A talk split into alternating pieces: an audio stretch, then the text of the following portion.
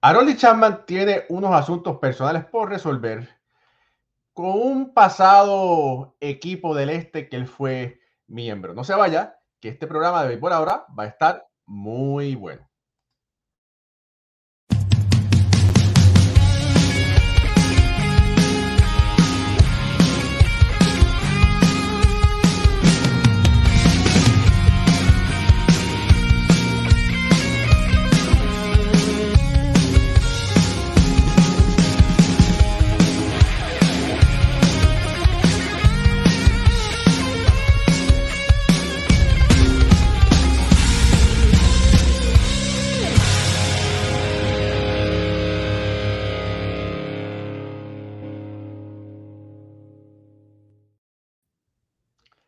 Muy buenas noches familia del béisbol, bienvenidos a otro programa más de béisbol entre amigos por aquí, por béisbol ahora. Mi nombre es Raúl Ramos, directamente desde el área triestatal de Nueva York, New Jersey. Me acompañan Pucho Barrios y Alfredo Ortiz, también, eh, bueno, directamente desde Puerto Rico, y Moisés Fabián, nuestro querido amigo y colega, también desde el área triestatal, aquí conectados. Saludos a todos. Familia, se dio un rumor eh, de bastante peso y es un rumor que muchos de nosotros lo, lo habíamos escuchado y es que hay bastantes equipos interesados en Haroldis Chapman. Haroldis Chapman que lamentablemente el año pasado eh, tuvo un mal momento con el, equipo de los Yankees de Nueva York. Se le acusó de no presentarse, de no ser un buen compañero, eh, algo que afectó la agencia libre del pelotero a la hora de ser firmado por otros equipos. Chapman, un posible futuro jugador del Salón de la Fama con sobre 300 salvados, conocido por, como el misil cubano, ha sido un gran pelotero, un gran relevista y ahora, como miembro del equipo de Kansas City, muchos equipos están interesados en Harold Chapman, un pelotero que hasta este momento tiene 316 salvados de por vida miembro de ese exclusivo grupo de los 300 salvados, con una efectividad, vamos a ver la efectividad, de 251 de por vida también. Eh, un brazo zurdo eh, muy efectivo, interesado por una gran cantidad de equipos de grandes ligas. Alfredo. Bueno, sí, este, eh, me parece bien interesante esto de, de Chapman, ¿verdad? Y, de la manera que se ha recuperado este año, poniendo unos numeritos bien interesantes. En 14 juegos ha lanzado 12 y 2 tercios de entrada. 20, ha ponchado a 20 y solamente 6 bases por bola. Lo que es bien interesante de la manera que Chapman se ha podido administrar este año es que ha tenido un resurgir en su recta y, y tiene un 38.5 eh, strikeout rate comparado contra el año pasado, donde por primera vez en su carrera había bajado de 30%. Además de eso, el swinging strike rate está en 18.1 comparado contra el año pasado que estaba en 12.7. Eh, ah, perdóname, no pensaste, sí. continúa. Sí, perdona. Mira, eh, ok, Además de eso, Chapman tiene un, un contrato bien friendly, lo que hace más atractivo todavía a que algún equipo de estos que son altos contendores se pueda adquirir los servicios de él. Está cobrando solamente un año 3.75 millones y tiene una serie de incentivos que incluyen presentaciones entre 20 a 55 juegos, lo que llevaría más o menos a 5 o 6 millones, que tampoco es demasiado para un brazo como el de Chapman de, de calidad y por eso es que está pasando lo que tú dijiste, que hay muchos equipos interesados en, los servicios de Chapman y, veremos a ver quién, quién se puede llevar a este zurdo. Pucho. Yo creo que el cambio a Kansas City a Chapman le, al misil cubano le vino bien. Eh, le quitó un poco, le quitó un poco de presión de, de la que estuvo pasando por, en, ese, en ese equipo de Nueva York, que sabemos todos los, los bochinches y todo lo que se... la misma organización de los Yankees eh, rumoraron y dejaron, ¿verdad? empezaron a esparcir esos rumores y, esos comentarios. Eh, Chapman lo que tiene son 35 años. Cualquiera lo ve, lleva 14 años en la liga, la sube muy joven y pensamos que ah, después de eso de los Yankees ya se acabó el béisbol para Chapman y no. Esto, esto, es un lanzador de 35 años. Este, este hombre está empezando, como quien dice. Eh, todavía tiene su stuff, tiene su buena velocidad.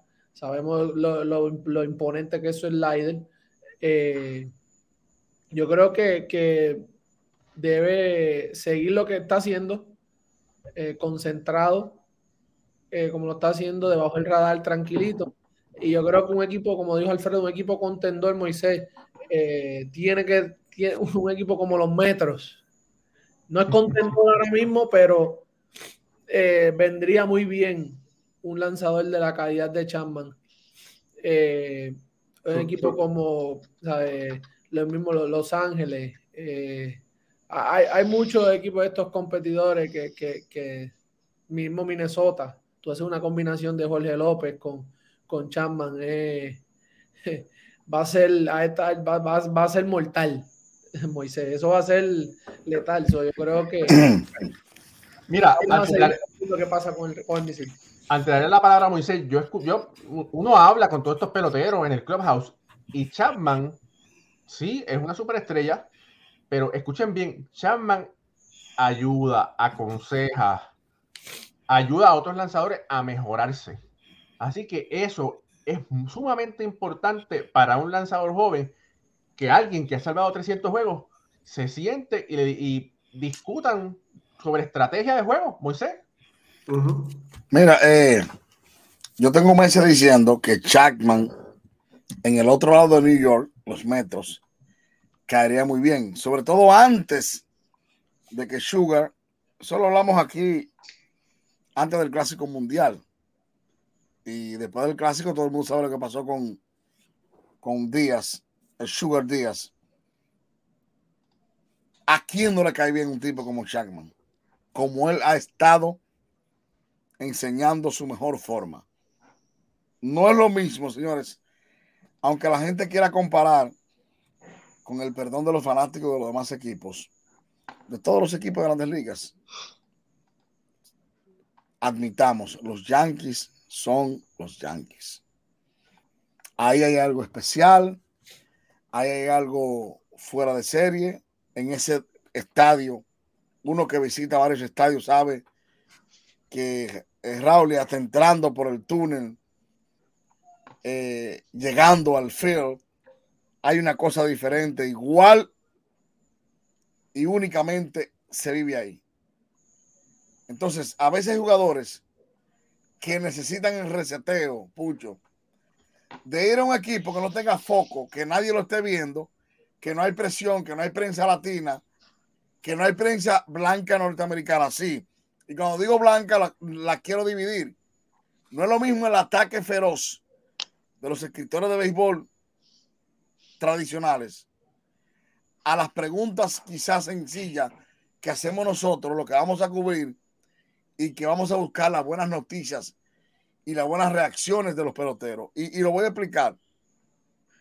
A Chama hoy, por ejemplo, le dan un honrón y pierde el juego. Nosotros los latinos, ni por asomo mañana nos acercamos a Chapman a buscar su reacción. Pero un día como hoy, mañana, entonces los escritores blancos van a buscar el boche, la mala cosa de Chapman, la molestia, para ellos hacer su escrito y decir que Chapman está enfadado porque perdió un juego.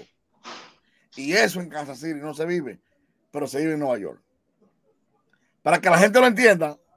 Y Raúl lo sabe mejor que yo, que tiene más años que yo, que es un veterano. Yo soy un rookie. Y me he dado cuenta que hay una parte de escritores, de periodistas, que buscan al otro día esa reacción del, superstar negativa para ellos tener resultados positivos. Y hay peloteros que eso le, le afecta, le hace daño yo pienso que Harold Shackman va a estar en un equipo contendor.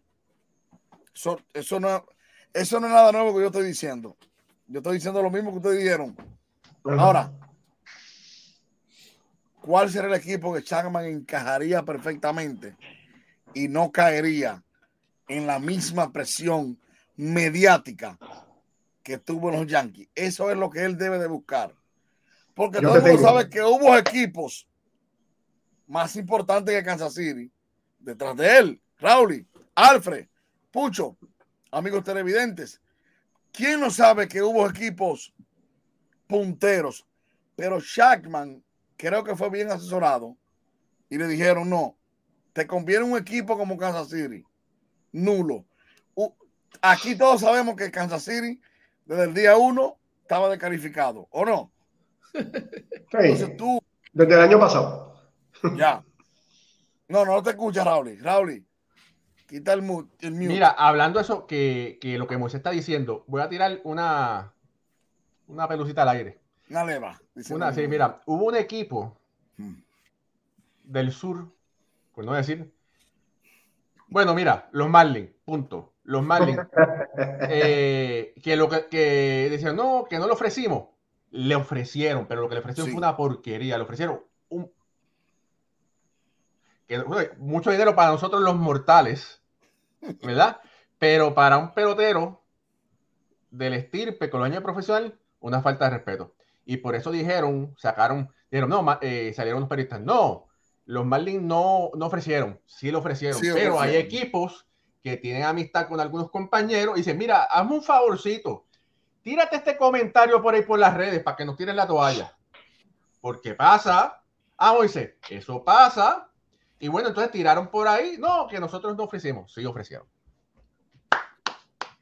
Mira, Raúl, y, y muchachos, tengo, yo te tengo, yo creo que ese equipo, como dice Moisés, que donde podría caer Chatman y no sentir quizás la presión que sintió en Nueva York, pero sí estar en un equipo contendor donde él se sienta que puede ganar. Pero Alfredo, antes que tú hagas ese comentario, hmm.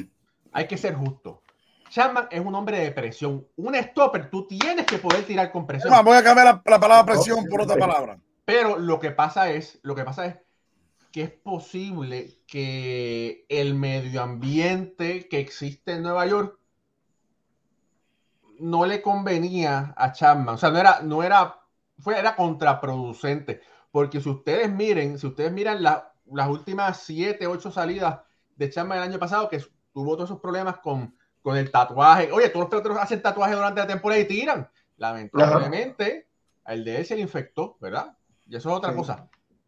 Pero de esas últimas 8, 7, 8 salidas, lo que tuvo fue una salida mala. No fue, no fue que tiró todas malas, pero. Perdóname, Alfredo, continúa. No, no, sí. Y eh, acuérdate que este hombre es ganador de serie mundial y ha tirado en los escenarios más grandes. Así que. Pero te tengo un equipo que está bien para analizarlo. Y entiendo yo que es el equipo de Atlanta. Atlanta ahora mismo, estoy mirando los números aquí, la, el cerrar los juegos, los cerradores se los ha estado compartiendo entre Raizer Iglesias y AJ Minter, que es el zurdo. Y entre los dos, te digo, tienen siete puntos y pico de efectividad. Minter tiene siete salvados, pero tiene 7.50 de, de inefectividad, porque no es una efectividad. Y Raíces Iglesia ha tenido una temporada malísima con 6.75 y solamente un salvamento. Con todo y eso, sabemos lo que el equipo Atlanta está haciendo ahora mismo. Así que imagínense ustedes con Chapman cerrando esos juegos para, este equipo de Atlanta. Creo que caería perfectamente en un equipo muy, muy sólido y un equipo que está proyectado para, llegar a postemporada. Sí, con, ese picheo, con ese picheo, Moisés, eh, que no le está yendo bien, ¿verdad? Los números. ¿Verdad? Pero el colectivo sí está dando resultados. A lo mejor individualmente no, ellos no están teniendo. Los mejores resultados, pero colectivamente en equipo están teniendo los mejores. Ellos tienen, tienen 8 y 3 en juegos de por una carrera o menos, ¿sabes? Cuando están por una carrera al frente. So, básicamente están logrando la manera de, de cerrarlo y como dice eh, Ricky por ahí, ellos tienen allá al boricua eh, Jackson Río Triple A, eh, que también vimos lo que hizo en el clásico. Eh, Yo creo que Atlanta, eh, en Atlanta, no sé, no lo veo en Atlanta, Alfredo. No, sería malo, pero no lo veo en Atlanta. Voy a decir algo. No, oye, antes que, antes que me se diga, nuestro equipo es un equipo completo. Tenemos un tipo en estadística que está pendiente. Mira, por aquí, Ricky, Ricky Walde, ya dándonos la estadística de lo que está pasando. O sea, que esto es de grandes ligas. Adelante, Moisés. Saludos a Ricky, un abrazo. Está perdido, Ricky. El hombre de las estadísticas de ligas menores, el que tiene el dato al momento. Al momento. Voy a cambiar, Ricky. Atención, Ricky, una palabra que dije de presión tiene todo el mundo, hasta el que barra el clubhouse por acoso. Oh, oye, Moisés, oh, Moisés, oye, Moisés. Tú sabes que no es lo mismo ir a un estadio donde van tres periodistas hispanos. Mío, eso es fuerte. O sea, el acoso mediático ah, que se vive en New York no se vive en Kansas City. No se vive en otros estadios, la gente lo sabe. No se vive en ningún. Posiblemente, yo nunca he estado en los Dodgers. Los Dodgers, quizás sí, pero como quiera la, prensa de Los Ángeles, es una prensa como... es, más dulce. Es como raro porque... Más dulce. están pendientes a Los Ángeles, a los Dodgers. Pero yo creo que ellos son más baloncesto. Yo creo que ellos se dan más... Y te voy a decir algo. Entonces... Ellos son más inclinados al baloncesto. El ego. Hay una, hay una cosa que se llama ego, ego. Ego. Que todos los manejamos, algunos lo manejamos de una forma distinta, otros saben manejar y otros no pero los peloteros muchas veces no saben manejarlo y saben usarlo en el mejor momentum de su carrera. ¿Y qué tal si Haroldi tiene, no sabemos, si él tiene en su control a quién puede ser cambiado y cuándo? No hemos visto esos detalles. Tendríamos que, que investigar con su agente el detalle. Y Haroldi quiere ser cambiado a un equipo de la división este de la Liga Americana versus los Yankees. Para darle a los Yankees dolor de cabeza. Él tiene su hogar en Tampa, ¿eh? Tiene casa en Tampa por ahí. Claro. Tiene, Aroli tiene residencia en Tampa. Una casa chulísima. En Tampa. A lo mejor le gusta jugar para la escuela también, puede ser. Eh, no, no. Mira, yo lo descarto. Él quiere jugar para cualquier equipo menos para los Yankees. y, yo, yo apuesto, mira, espérate. Pero hoy lo estoy diciendo. El ego versus el equipo. Con los dos pesitos, con los dos pesitos, viene. Bueno, mira. Oye, mira, ¿qué fue? Mira, mis dos pesitos es que él quiere enterrarle el tenedor a los Yankees. ¿Y por qué? ¿Y qué mejor forma? Que con Boston o cualquier, con cualquier equipo menos ellos. Toronto, una ciudad con mucho dinero. Porque él podría por debajo de la mesa la gente no lo entiende, pero que, que lo sepa. Decir, yo voy a un equipo que puede ofrecerme dos años más. Desde antes del cambio, una extensión. Toronto tiene el dinero, Boston lo tiene. Tampa no tiene tanto dinero, pero podría ser un buen amarre. Y ya la edad de él, no es que está viejo ni mucho menos, pero si es un tipo cómodo, ya con un seniority bien plantado en el béisbol, podría decir, yo puedo ir a Tampa, terminar mi carrera tres años más, dos años más, con mucho menos dinero una ciudad muy tranquila, menos impuestos y un equipo muy competitivo y ser una piedra en el camino, ser un clavo en el zapato de la ciudad que a mí me trató de exactamente. Oye, el ego no lo han descabellado nadie, ¿eh? que él maneje eso el personal. Los tipos como Shackman ya, que tienen su autocontrol de su economía, de su futuro, de lo que pasa. Quiero, quiero ir a Boston. Quiero ir a Toronto. Quiero ir a tal equipo. Mira, oh, eh, Moisés, espera, para, antes de que continúe. Yo siempre le he pensado, y Ricky lo está poniendo ahí, caería bien en Houston.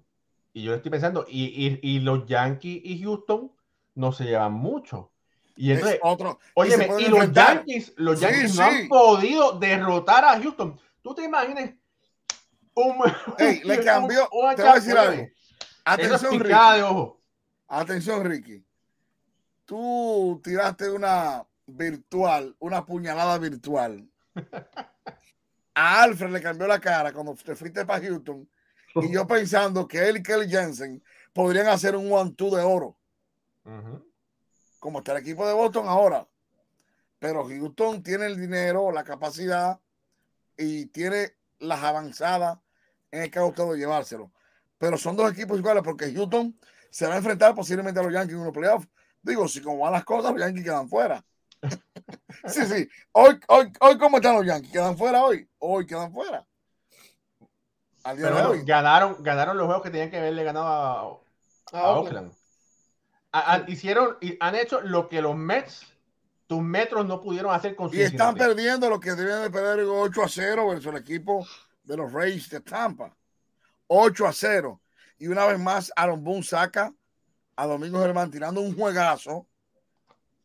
5 y 2 tercios. y en ese inning, una a favor lo saca y de ahí se la debacle. ¡Wow, mi Dios! Este será el año de Domingo Germán. Pero eso es otro tema. Pero para que la gente vea cómo lo sacó. Pero está bien. ¿Ya, ya puedes respirar con tranquilidad todavía? Está bien, está bien. Está bien. tipo 5 y 2 tercios. Tiene controlado la ofensiva de un equipo. ¿O es el último juego de la Serie Mundial? ¿O tú vas a traer a Manera Rivera después de él ahí? Es que la, la, teoría, de, que va a haber la, alineación por tercera vez. Ya eso me tiene a mí. Fue los chamaquitos de Harvard, eh, eh, otra vez. dilo, dilo. No importa, dilo. Ya eso es algo que ya es como. ¿Y qué tiene que ver? Si lo está dominando, lo está dominando. Olvídate de la puede ver por la cuarta vez, Alfredo. Por la cuarta vez. Si el tipo lo está dominando y se ve bien. Tiene sus picheos, tiene control. O sea, tú le preguntas, obviamente todos lanzadores tú le preguntas, no te va a decir que está cansado. O sea, ahí no hay ningún, después que se trepa en, esa montañita, ninguno se quiere bajar. Pero tú estás viéndolo. Y ya esta es la segunda vez que te pasa, chico. Bueno, mira, Germán terminó el día de hoy. Lamentablemente se va, se va a llevar una derrota no merecida.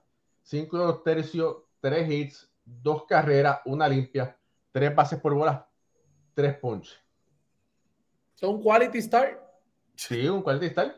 Y pone a Marinacho un tercio de entrada, anotó la de la que tenía Germán, ¿verdad? Que había dejado. Y bueno, y permitió dos carreras, dos limpias. Y después Abreu, otra carrera más. Y Weber, tres carreras más.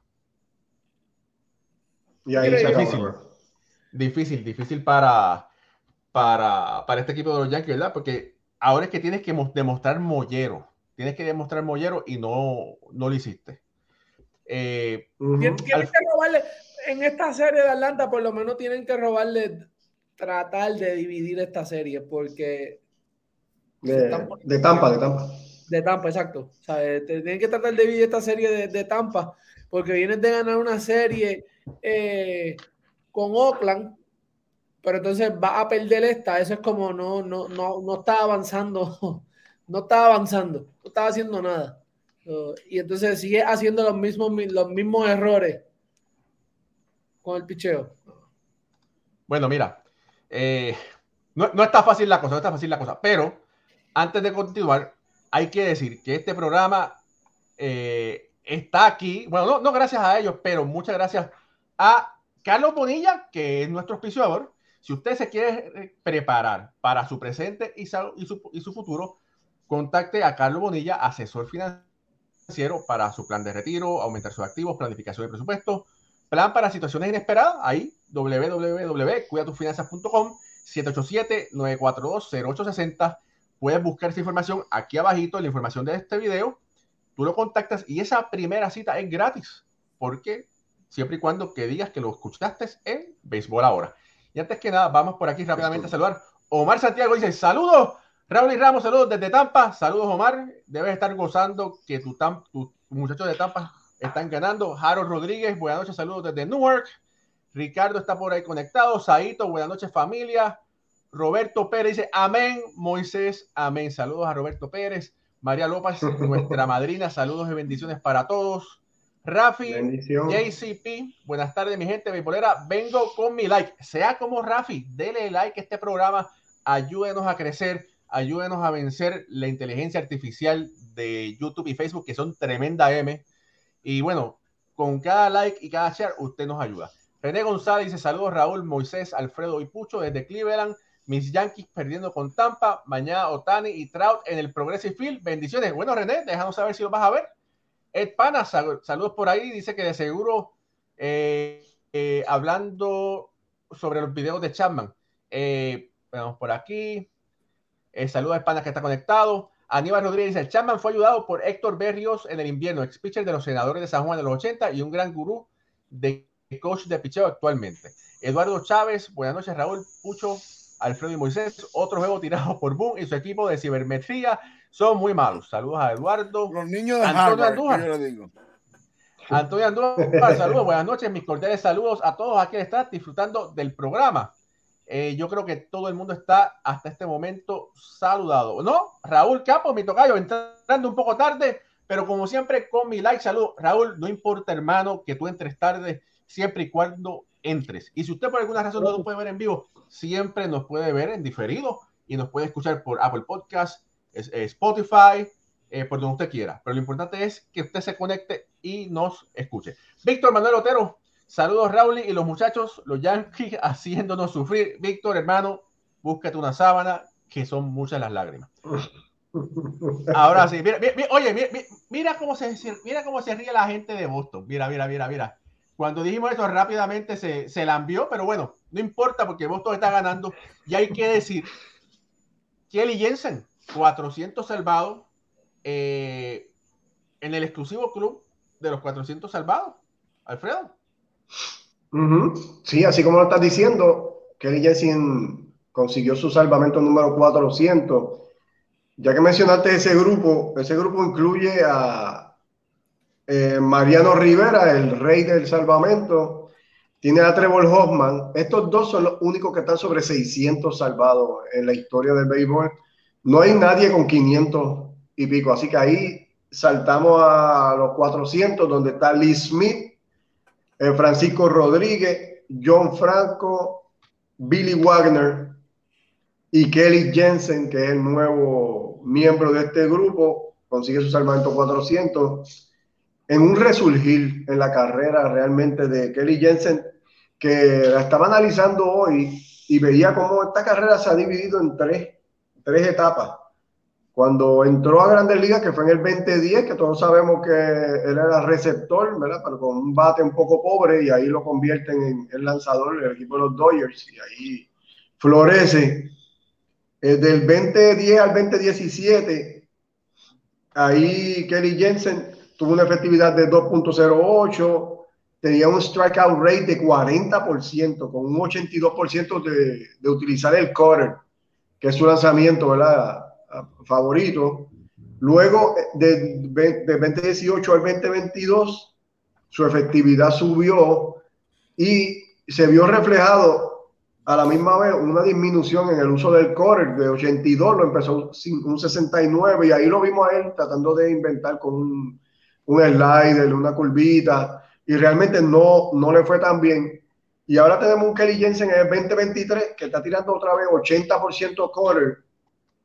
Ha subido como 2 o 3 millas de velocidad en, su lanzamiento y tiene una efectividad en estos momentos de, de, menos de 1, con un 36% de strikeout rate. Así que Kelly Jensen resurgir con con el equipo de Boston. Esto fue una gran contratación en un bullpen que veníamos los últimos años viendo lo que no había como una estructura eh, bien, ahí eh, estructurada para repetir, ¿verdad? Pero ahora con Jensen se ve bien eh, al final de los juegos este equipo de Boston. Mira, Alfredo, Boston siempre ha tenido esa pieza, esa cara en el bullpen. Hemos visto a través de los años los Pedro Martínez, Kerr Chilling, eh, eh, todos estos tipos así siempre tienen eh, a, quien, a Papelbon. Siempre tuvieron gente, siempre se han, se han, caracterizado, una de las cosas que se han caracterizado ha sido por eso, este Moisés. Muchos de ellos han sido, ¿sabe? Latinos. Sí, sí. y, y, tener a, a, a Cali, traerla a Jensen y hacer esto en esta franquicia, llegar a ese récord es, grande, ¿verdad? Para, para él personalmente y para el béisbol y para la franquicia de Boston también. más historia. sigue trayendo más historias y es una, una, organización que sabemos que es bien, ¿verdad? Es, es bien histórica. Qué bueno, de verdad, me alegra un montón. Hay otro que hay que estar en vela, que lo estuve viendo en la lista, ¿verdad? No, no es el caso, pero también está a tres salvados de los 400, que es Craig Kimble, eh, que también está a tres juegos de, de, de lograr esa marca. Sobre todo son dos caballos en esa y que también fue parte de, y fue parte de Boston también. de Boston, so, uh -huh. es bien interesante lo, lo, lo, que está pasando y felicidades a, a Jensen, que sabemos que todo, él sabe que lo ha operado del corazón, sabe, sí, ha pasado a, por mucho. Para, a, a, eso es que iba. Una eh, gran historia. Uh -huh. Sí, recuerden que Jensen tuvo problemas, fue operado del corazón. Eh, si no hubiese sido por eso, ¿cuántos salvados más hubiese tenido? Perdió unos cuantos más, porque perdió, perdió bastante de, de la temporada. Yo creo que perdió la temporada completa ese, ese, ese año, pues estuvo, era una arritmia cardíaca, si no me equivoco, era lo que, lo que estaba teniendo problemas. Y, y pues tuvo sí. que perder ese, ese season, pero de verdad que, que me alegra un montón lo que está pasando con él. Y el equipo de Boston, que es de los equipos más calientes en los últimos 15 días, en los últimos días están jugando Pochi 2 eh, siguen en, en, la tercera posición de esa división este de la, de la Liga Americana, Moisés, que ahí, wow, no se sabe quién es quién. Ahí Tampa Bay es el único que está definido. Oye, mira, porque René González también tiene un tenedor escondido debajo de, ¿cómo es? Eh, escondido para, ya tú sabes. Dice, Raúl, voy a los tres juegos de la serie entre Cleveland y los Angels en el Progressive Field. Hermano, envidia de la buena. Sobre todo Entonces, si va a lanzar Otani para allá, para, para que tire ese. No va a ver, eh, saludos a, a, Jaime de Insight que está conectado desde su palco escuchándonos, gracias hermano. Y dice Aníbal Rodríguez, dice que, que los Atléticos cambian su sitio en Las Vegas, que tumban el Tropicano Hotel para construir uno nuevo con el estadio de techo retractable cruzando MGM. Bueno, sí, tú sabes. Eso va, eso va, a ser un, un yo, un amigo de Las Vegas me llamó hace unos días, Roberto Ortiz, que hay una emoción grandísima en, en, los, en los, habitantes de, la, de Vegas. Uh -huh. Sobre todo por sí. todo el mundo sabe que, que, Las Vegas es una ciudad turística de grandes eventos de boxeo. Y ahora sí, y LeBron James, que está por llevar un equipo de NBA por allá también. O sea que en unos 5 o 4 años va a ser bien interesante hacer ese viaje para Las Vegas. Raúl, prepárate eso para que el equipo de de béisbol ahora vayamos a Vegas. Porque Va, vamos a tener que vamos a tener que sacrificarnos. Sí, yo, yo sí. vamos a tener que, hacer un sacrificio. Sería grande, pero lo hacemos. Oye, pero, pero Pucho no puede ir. ¿Por qué Pucho no puede ir? Bueno, después yo te cuento. Ok, después yo te digo. Bueno, Mira. hicieron dos los Yankees ¿eh? en el noveno. Pierden. Atención, yanquistas. Pierden 8 a 2 primer y segundo y dos outs. Está bateando. No lo veo aquí. Bueno, yo sé que hicieron dos ahora en el octavo con dos outs. Ocho outs. En el noveno con Oye, dos outs. Y Wander Franco, Wander Franco tuvo que salir, tuvo problemas en el techo. En, en el techo. en el. Eh... en el cuello, Dios mío. Por, grábalo, guárdalo por ahí para los, para los bloopers. Salió, parece, con un problema de extensión uh -huh. en el cuello. Quizás alguna uh -huh. tortulitis o algo así nos ha dado más, de, más detalles de esto. Esperamos que no sea nada grave y que él pueda mañana estar en juego. Wander Franco, que todo el mundo sabe que es uno de los jugadores, el jugador más caro del equipo de los Reyes de Tampa y sobre todo el jugador, uno de los jugadores más talentosos de todo el béisbol de grandes ligas en este momento. Ojalá que mañana lo que se diga de él o esta noche, seguro lo llevaron, lo van a llevar al hospital si no es nada grave sabremos la noticia del transcurso de la noche. Ojalá que todo esté bien con él. Pero mira, oye, Moisés. Se acabó el partido, Moisés. Va. Viste que Alfredo tiene que sacar el tenor rápido para, para, ah, para, para clavárselo ahí a todos los ñaquitas. Pero mira, antes de, de continuar. Informando. Ah, esa es la excusa. Está bien, está bien, ok. Mira, eh, Moisés y un servidor, eh, junto a nuestro querido amigo y hermano y colega eh, Joey Trujillo, estuvimos en Baltimore eh, viendo Baltimore y Tampa. Y aquí traigo una breve entrevista que le hicimos a Wander, a, a Wander Franco y la voy a pasar ahora para que ustedes puedan disfrutar. Claro. Mira, mi nombre es Raúl Ramos y estoy junto a Wander Samuel Franco Aybar Jr., eh, mejor conocido como Wander Franco el patrón. ¿Quién te puso ese, ese apodo? Es un amigo mío que se llama eh, Tony Peña, que jugué con él en, la- en Princeton, en la rookie de noche, y él me puso ese apodo y desde ahí, desde, hasta el sol de hoy se ha quedado. Bueno, Wander, de alguna forma este equipo de Tampa siempre tiene la receta secreta y año tras año, con poco dinero, mucha inteligencia y las computadoras están en el tope. Este año no es la diferencia. Este año, sorpresivamente, están primeros con un super récord y están combatiendo contra el segundo mejor equipo, que son los Orioles de Baltimore. Tú en tu joven eh, carrera has estado bateando y has visto cómo esta organización ha progresado. ¿Qué se siente ser un Tampa Rey? Eh, no, se siente, se siente bien, ¿sabes? Por todo lo, lo que hemos logrado. Hemos tenido muchos momentos difíciles, pero también hemos logrado muchas cosas buenas y gracias a Dios eh, uno, uno eh, estamos haciendo las cosas bien y esperemos en Dios que sigamos así.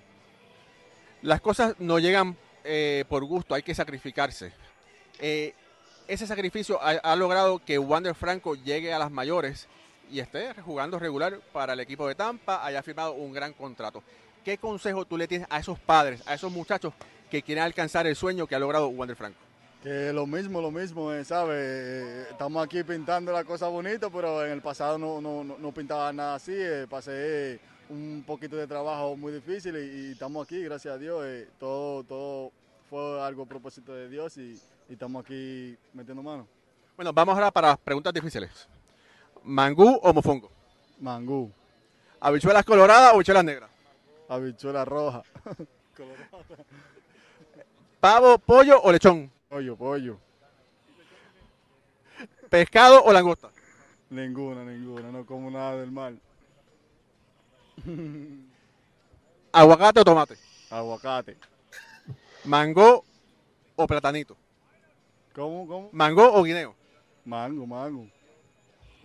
Bueno, eh, Wander, envía un saludo a toda esa fanaticada que quiere ser como Wander Franco cuando sean grandes.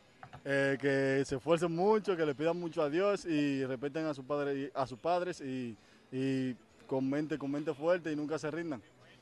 Sigan las palabras del patrón y van a llegar lejos. Mi nombre es Raúl Ramos, junto al patrón Wander Franco. Bueno, por ahí, Wander Franco. Eh, Moisés tiene una entrevista que va a pasar, no, no me la ha enviado, la vamos a pasar el lunes, que le hizo a Randy Rosarena. Eh, que bueno, el caballete también de- del equipo de Tampa. Y bueno, eh, hay que decir que ese equipo de Tampa, hemos hablado mucho sobre él, están luciendo muy bien. Hoy derrotaron a los Yankees, los Yankees no le han podido ganar. Pero otro equipo que nos sorprendió de buena manera fue ese equipo de Baltimore. La armonía. Primero que nada, el parque, un parque, aunque dicen que es viejo, es un parque hermoso. Eh, todo el mundo nos trató muy amable. El ambiente en el parque fue muy bueno. El ambiente en el clubhouse, la armonía, todo fue espectacular. Moisés. Eh, sí, debo decir que, aunque no grabamos de manera particular, le mandamos un mensaje a el coronel Johnny Trujillo. Esperamos que se mejore de su garganta, que está un poco atrofiada por estos virus que andan. Te acabo de mandar un artículo, que espero que lo saque. ¿Cuándo lo sacas, Raúl? Mañana por la mañana. que yo lo titulé. Voy a dar, voy a dar la primicia aquí. Y, y lo, es más, voy a dar la primicia y, y lo voy a, a- Un poquito más. Sí, sí. Voy a decir lo, lo que, lo, que, lo que pude plasmar.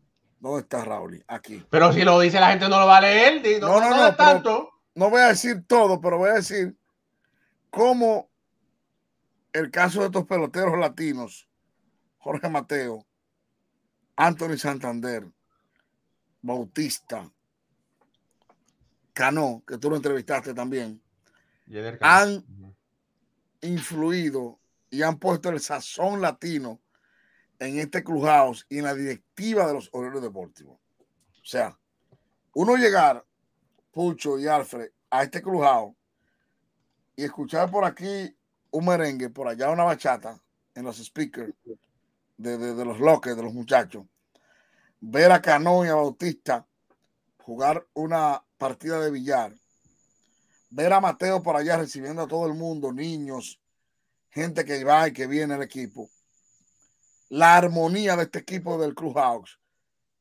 se extrapola al terreno de juego y se convierte en victorias. O sea, y cuando un equipo logra armonizar a través de sus peloteros jóvenes, que su cultura, su comida, su música, su alegría, todo lo que, todo lo que envuelve el, el sazón latino, que es muy bueno, se puede extrapolar al juego por sí, como lo hace Lindor en los Mets, como lo hace Dever en Boston, como lo hace Tatis, Soto, Machado, Nelson Cruz en San Diego, como lo está haciendo Correa en Twins.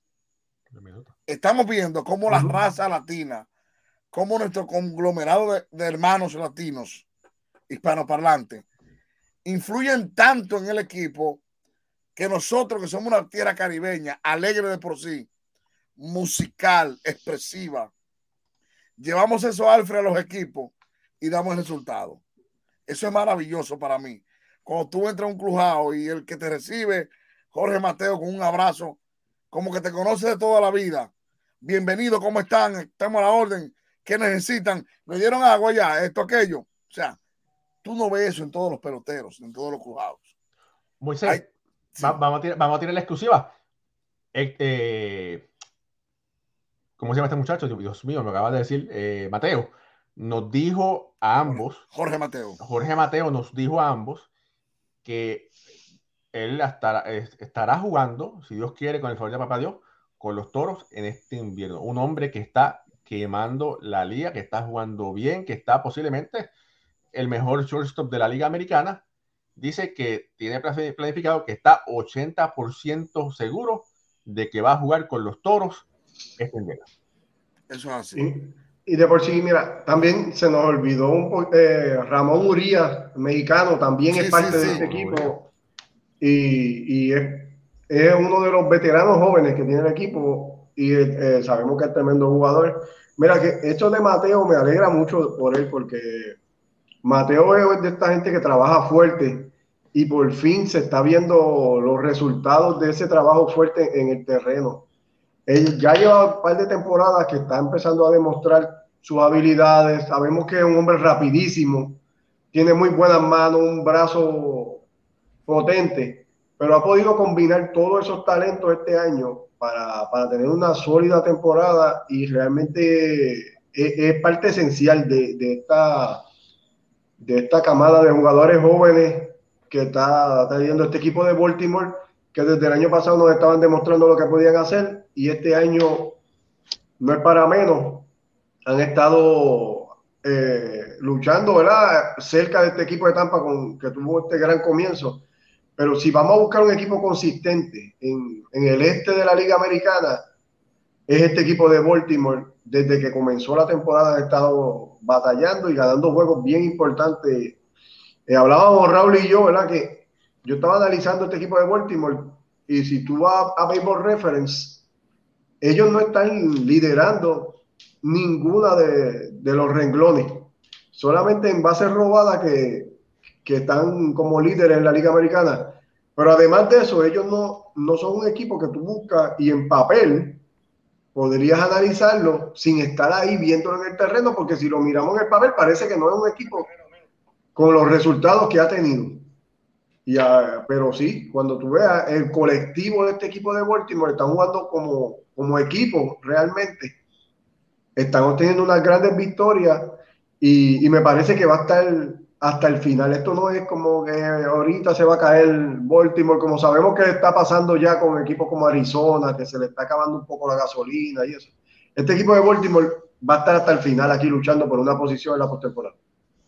Mira, quiero aquí eh, mostrar, tuve la oportunidad de entrevistar a Felipe Bautista, Moisés también tuve la oportunidad, pero tengo aquí una corta entrevista que la voy a presentar para que ustedes escuchen. Tengo que decir que me sorprendió Félix, mucho bien pausado, pero bien inteligente.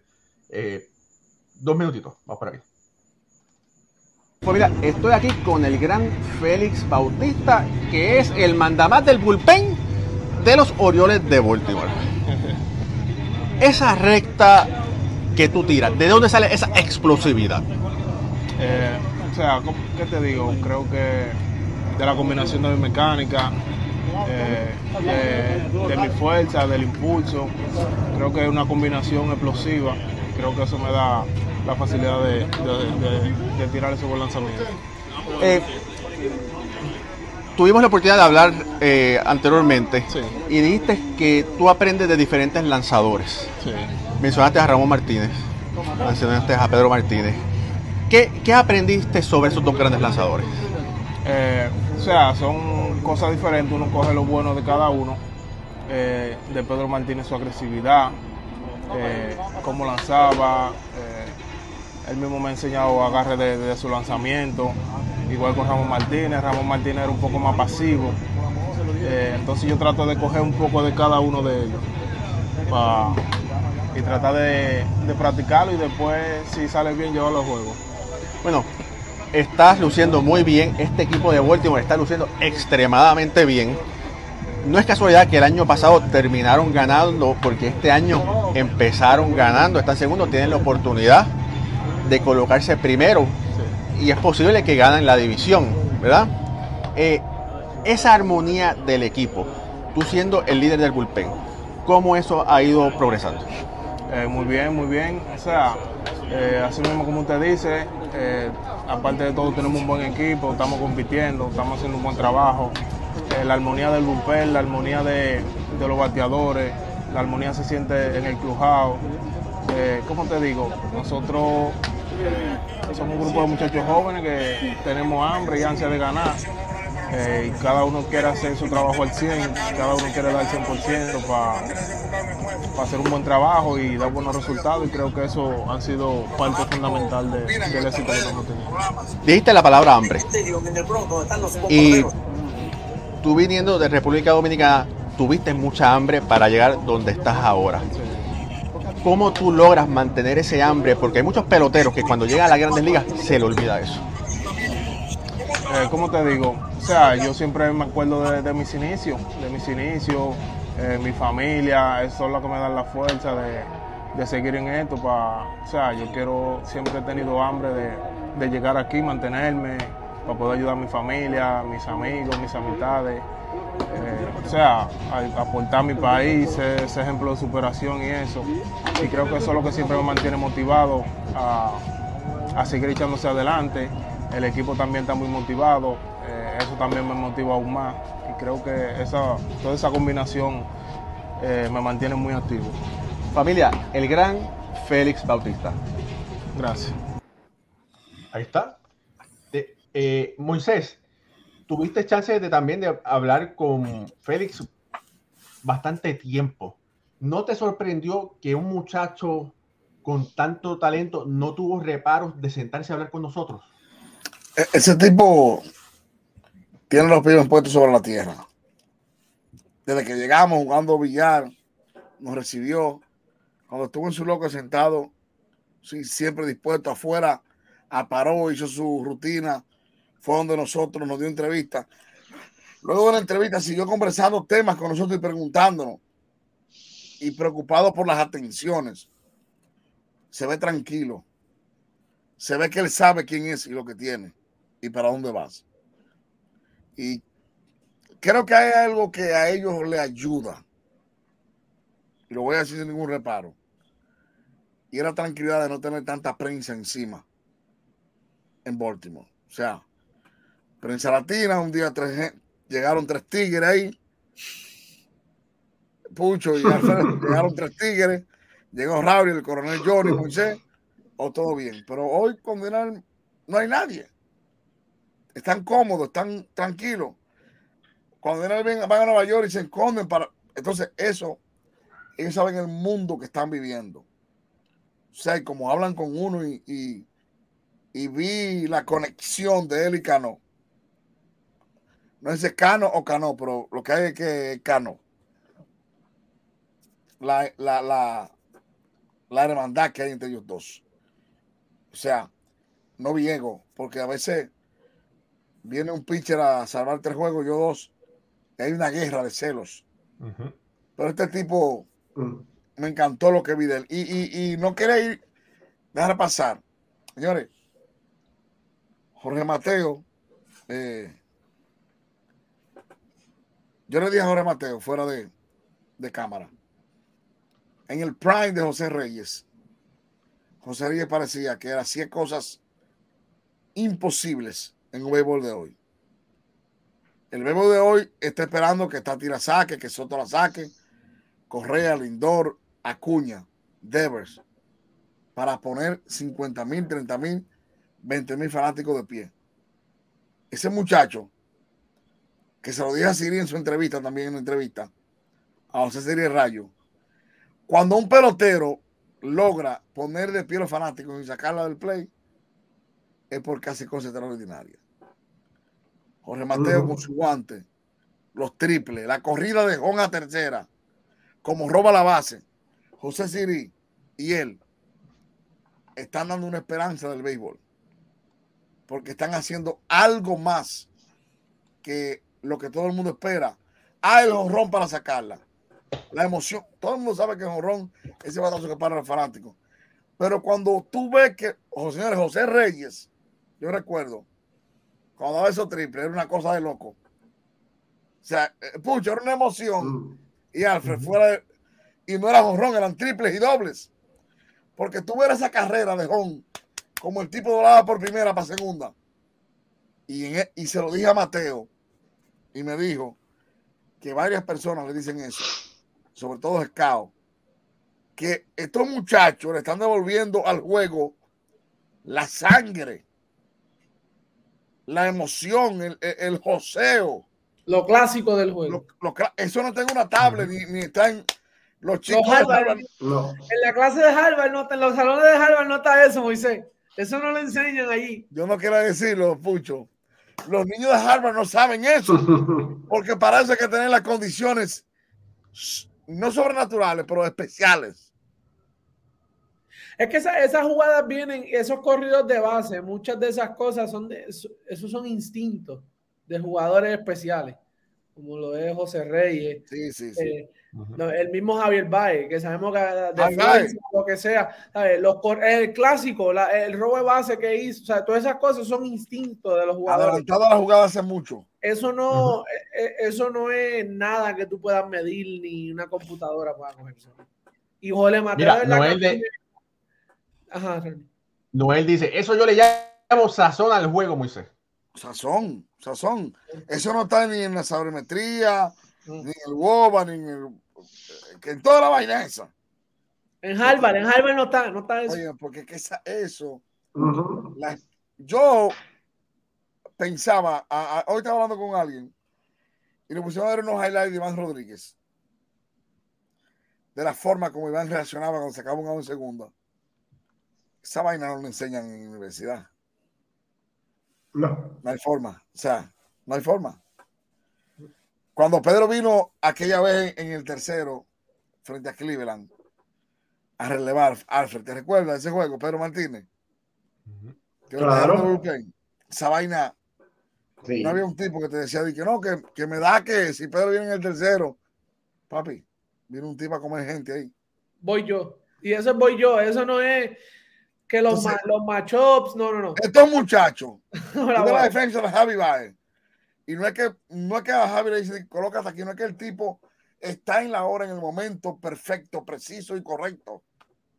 Javi sabe cómo jugar esta pelota. Mira, había otro jugador que impactaba el juego de esa misma manera, Rafael Fulcan. Ah, Hacía tantas cosas en el terreno. Sí, sí. Tantas cosas. No tenía que dar un honrón para, para impactar el juego. Una base robada, una jugada sensacional en el campo corto, un corrido de base bueno. Hay, jugadores así y este, ese es el, béisbol de romance, lo que nosotros llamamos. Desde tu voto. Exactamente. Alomar, ¿cómo paraba el público con su jugada? y Vizquel con los doble. O sea, cuando una combinación de doble play, como Alomar y Vizquel, por ejemplo, ponían de pie el, el Field era ese tiempo. Que tú querías que llegara alguien a primera nada más para esperar esa roleta a ver. Para ver ese guanto y poner el, el Field 40. O sea, no era un ronco lo ponía pie, era la emoción de una jugada perfecta Y estamos viendo, y ahora tenemos, tenemos eso en, varios equipos. O sea, tenemos que gozárnoslo. Que hay peloteros. Acuña es uno de esos muchachos también, ser justo. O sea, Acuña te da unos batazos, el corring de bola, la defensa, el tiro a home. Se han perdido los brazos. Tenemos un grupo de ñecos en Grandes Ligas que no tiran, pero hay un grupo de muchachos que sí tiran. Señores, en los 90 uh -huh. ponía el público de pie. El Búfalo, vamos a decir. Sí. Sammy Sosa, Alex Ochoa, Moisés Salou. O sea, Vladimir. Vladimir, José Guillén. Eso, tiene, Oh, eso, eso sí que era un brazo. o sea, o sea, tú, tú, tú anhelabas, Pucho y Alfred, ver un fly en, en, en, en, en los piratas al right field para donde, para donde José Guillén lejos, para que el tipo la pusiera de Aaron Home. Ya. No, y de- ¿Tú te y de- acuerdas al, al, al, al capitán rojo, a, a Nefi Pérez, que lo- Sí, él sí. lo puso de out desde la, desde la verja en tercera, En tercera, un con el mejor tiro que yo he visto en mi vida? Sí, sí, una, Sí. una cosa de loco. y- y con, Parecía el tiro de Clemente ese. Con- Él mismo. Exacto. Como que pegó la pared y se viraron así. Sí. con, con lo de Mateo, Sí. Moisés, a mí me alegra mucho por, por lo que hizo San Diego con él. San Diego a él, él, él- él podía ser la segunda base de San Diego. ¿Sabe? Mateo podía jugar en San Diego. O sea, tú no Bueno, me puedes los decir. Yankees, San Diego, o- Oakland, Oakland. ¿verdad? No, pero San Diego que lo tuvo. Sí, sí. Sí, pero y, y claro. busca, y busca a, ¿sabes? No es por nada, pero a, a Jason Kim. ¿Qué ha hecho Sí, Jason sí. Kim? Sí, verdad. Pero O sea, a Ahora- lo tienen brincando de, de, de, de todos lados. El guante, mira, Pucho, el guante de, de Mateo siempre ha estado. El bate era la duda y este año, Sí, pero Raúl, Eh, acuérdate, cuando a ti no ah, te dan juegos, Sí, lo ha podido poner todo. Claro. Ah, cuando tú no juegas todos los días y más cuando tú, porque no es que no, ok, te voy a explicar, ¿sabes? tiene físico ese tipo. eh. Cuando tú estás ready. Tiene Cuando que tú- ver ese tipo. Sí, yo lo he visto. Yo lo Pero vi sí. en Milwaukee el año, el, el año pasado. Cuando tú estás jugando como jugador, no, no, es que Moisés lo vio sin camisa y, se, y Moisés se impresionó. Bueno, me emociona. Me emociona. como jugador, Raúl, cuando tú estás en un equipo como el de San Diego, y entonces tú sabes que puedes jugar, pero cuando te dan la oportunidad sabes que tienes que producir porque cuenta, ¿sabes? En el sentido de que si no produces, sabes que va dos semanas más para el banco. Eso es, Sí, sí. Eso, eso es lo más difícil a veces para un pelotero de manejar. Sí, lo que tú dices es que en Baltimore se le dio la oportunidad de crecer a este jugador. Y ahora estás está viendo lo- los frutos. Sí, sí. Exactamente. Sí. Oye, y, eh, y en una parte, así hablando con, con diferentes personas, eh, ellos sabían lo que tenían, eh, no sabían en qué momento engranar, y afortunadamente parece que todo ese sacrificio engranó. Otra cosa que hay que decir de, de Baltimore, que ellos han encontrado ese happy medium entre el escauteo y la sabermetría. El gerente general, el Ayas, era escucha anteriormente. Y entonces lo que ellos están haciendo es, que me, nos explicaron a Moisés y a mí, que cuando ellos escautean, sus, apunten, sus apuntes los comparan con los números para ver si, si da o no da. Y entonces, de acuerdo ahí, es que ellos hacen sus elecciones. Oye, y le está saliendo. Eh, el hijo de, de Matt Holiday, Jason Holiday. Jason Holiday, fue escogido ahora en la primera ronda. A Y, ver, ese- y- y el, y el tipo está caballete a caballete. Eh, cuando estuvimos allí, vimos a lanzar a, a Grayson Rodríguez, eh, descendiente de mexicano, excelente lanzador. Y bueno, de verdad que ese equipo de, de Baltimore tiene- también tiene muchísimo talento en, la- en las menores. Cambiaron a Darrell Nice, eh, que jugaba para ellos, pero no había espacio, no había espacio a subir y lo cambiaron para Oakland, donde Oakland va a tener, si Dios quiere, ¿verdad?, espacio para seguirse desarrollando y poder jugar. Pero de verdad que nos causó muy buena impresión. Lo sabíamos de antemano, pero nos causó muy buena impresión estar allí y ver con nuestros propios ojos qué, es lo que está sucediendo, sucediendo con ese proyecto de Baltimore. No, y eso es, bueno, Raúl, porque de ahí tú sabes, ¿verdad? Cómo algunas organizaciones no se inclinan tan, no se, no se cegan, ¿sabes? No se ciegan con, con los números y, lo- y, lo- y los muchachitos de, de Harvard. A ver, ellos se. Ok, yo tengo la- los números, me dicen una cosa, pero que yo estoy viendo. Eh, y que, que a veces eh, eso es el, el problema muchas veces en, Sí. en esta situación. Mire, eh, ya, ya llegó la hora, pero no me quiero ir sin poder hablar un poquito sobre la gran contratación que han hecho los Mets de Nueva York cuando anunciaron la firma de Gary Sánchez. Eh, Bueno, ¿qué hoy le sacó, Alfredo? ¿Qué Se pasa, fue de 2-2 Alfredo, se fue de 2-2 el primer día. y hoy dio ron ya también. Sabía, Pucho la sacó hoy. No, eso no palo lo sabía. descomunal.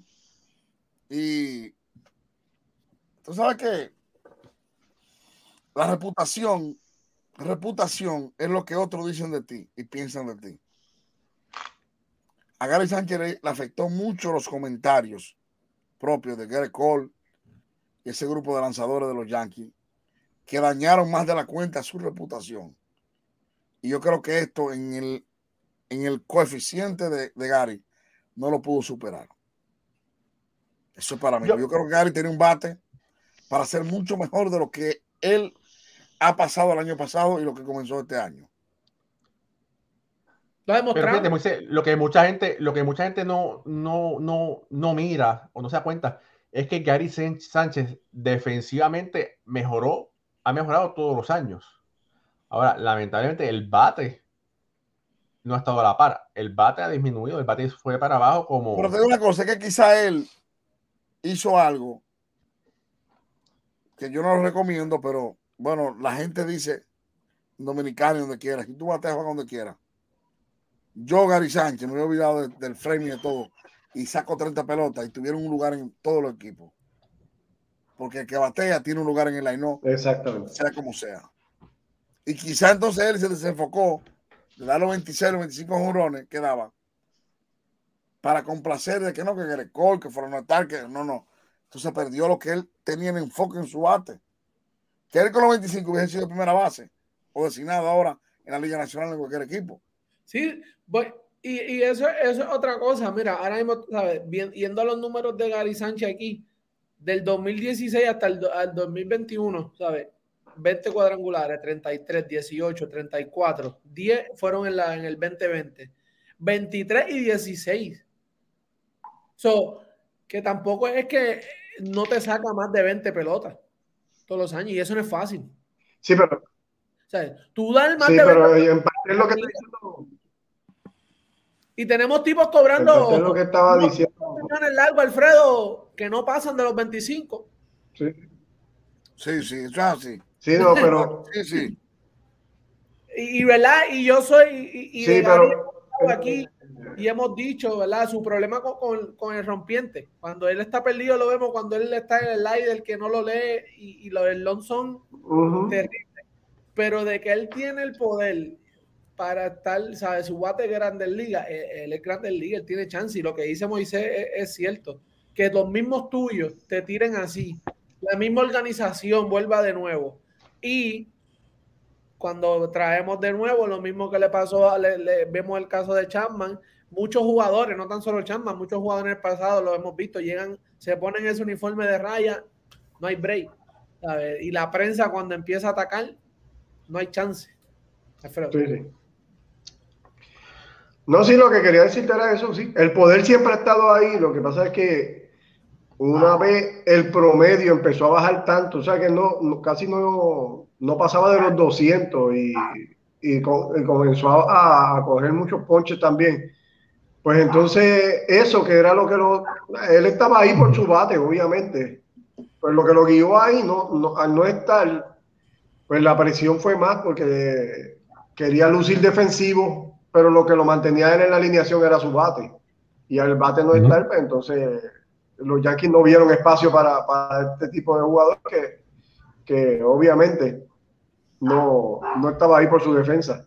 Esperamos que tenga, ¿verdad? Todavía un jugador bien joven, así que esperamos que tenga un gran resurgir y que pueda poder esos números que esperan y, que llegue a, lo que se espera de él, que una vez fue un gran prospecto y ahora es tiempo de poner esa viva realidad en el terreno. Y si él se calienta, Moisés, si él sigue, ¿verdad? Y, él es de racha, él es de racha. Y él es el DH de los Mets. Él es el DH de los Metros. Ahora mismo, ¿sabes? La posición que, que, que va a tener Gary Sánchez es de DH. Ese bate que no tiene, porque el Lindor no está haciendo mucho. Hace falta la protección. Y, y a, Lindor, ¿sabes? Tú tienes que ponerle otro bate que, que, que ¿verdad? Otro tipo que. que palé, que palé. ¿A quién yo voy a decidir tirarle? pero mira, Vogelbach estaba haciendo, estado batiendo más de lo que yo pensaba, pero. No se ha robado su base, no se ha robado su base, pero. pero, mira, eh, Sánchez ha podido batear 20, 33, 34 palos en, grandes ligas. Yo entiendo que si que él puede bater fácil 20, si lo ponen de, de DH. Eh, nuestro querido amigo Johnny Trujillo nos, dijo que él, cuando de la última vez que vio a Gary Sánchez en Yankee Stadium, le dijo: Tú vas a acabar aquí, tú vas a acabar aquí en los Mets. y él dijo: No, ¿cómo va? ¿Qué va a hacer? Así que bueno, la parece, ¿verdad? Parece que. Se cumplió. la hora. Que, y recuerden que Gary Sánchez, eh, lo, hubo conversaciones para cambiar a Gary Sánchez a los Mets eh, por uno de esos grandes lanzadores que ya no están con, eh, con los Mets. Pero bueno, eso, eso son cosas del pasado. Familia, super programa, de verdad, por, por haberse conectado con nosotros, de verdad que sí. vamos, regresaremos el lunes con el favor de Papá Dios. Este domingo, eh, con el programa también estaremos con Boricua Baseball, un programa que es dedicado a los peloteros boricuas puertorriqueños profesionales, domingos a las ocho y media de la noche. Y a las madres eh, también, Raúl. Tiene que Día de las madres, claro, sí. Felicidades, felicidades a todas las madres en su día. Pondremos nuestros posts por las redes sociales, ¿verdad? Eh, a, Doña María, que siempre está con nosotros, la mamá de Alfredo, que siempre dice presente y a, bendiciones y a todas las damas que están aquí también con nosotros. Moisés hermano, despide el show. Pero debo decirle que el sábado en Pelota y más con Johnny Trujillo, Raúl y Ramos y un servidor, un programa dedicado todo a los Orioles de Baltimore. Pueden verlo por TV Quisqueya, Optimum, en todas las plataformas digitales. En Pelota y más Esperamos que el coronel Johnny Trujillo sane su instrumento de trabajo que es la garganta. Señores, para nosotros ha sido un placer. Pucho Barrios desde Puerto Rico y el hombre va rumbo a Milwaukee. Alfred Ortiz, que está sonriente porque Boston está encima de los Yankees. Y nuestro señor director, Raúl y Ramos, y yo aquí cerquitica a 3 millas punto 5 estamos, le decimos buenas noches, buenos días mañana, Dios le bendiga y gracias por estar con nosotros. Hasta la próxima.